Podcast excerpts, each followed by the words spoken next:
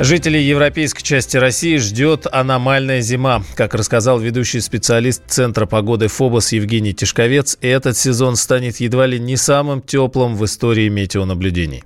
На сезон накануне докладывается прогноз погоды. Вот уточненный будет. То, что там зима очень теплая, я думаю, что она будет, наверное, самая теплая за всю историю. Там такие бешеные аномалии получаются, что на европейской территории России температурный фон будет выше, чем положено по многолетним значениям. Там задираются значения на 4-5 градусов. Особенно в январе, феврале. Мы поплывем по полной программе. Там все будет таять. Хотя и снег и будет, и все. Но опять он будет падать, потом опять будет таять. Морозы какие какие-то могут ударить, потом опять все это сойдет на нет в нулевую фазу. Соответственно, это туманы, скользко на дорогах, это гололедные, ледяные дожди, гололедные явления. То есть такая вот очень неустойчивая, вообще не русская зима такая, даже не, не еврозима.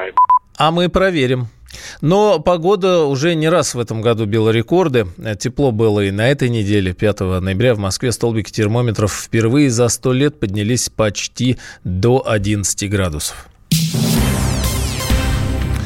Китайские власти намерены создавать сеть шестого поколения. Заниматься разработкой будут представители заинтересованных министерств и специалисты из крупных университетов, исследовательских институтов и технологических компаний. Каждая группа должна будет представить свои предложения. В Министерстве науки Китая заявили, что пока разработка 6G находится на зачаточном уровне и еще не ясно, как технологически реализовать поставленную задачу.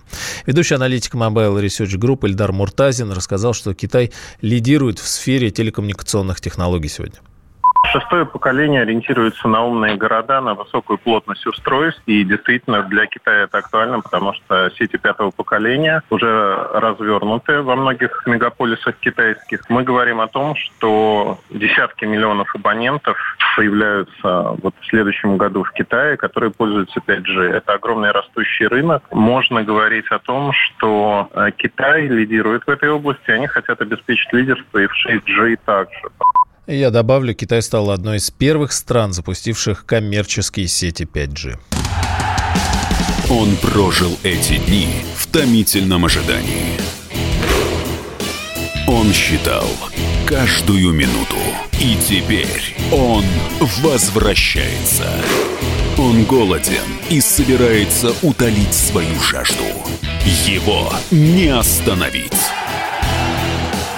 Твое утро никогда не будет прежним. Максим Шевченко. В понедельник в 8 часов по Москве. Главное – доживи.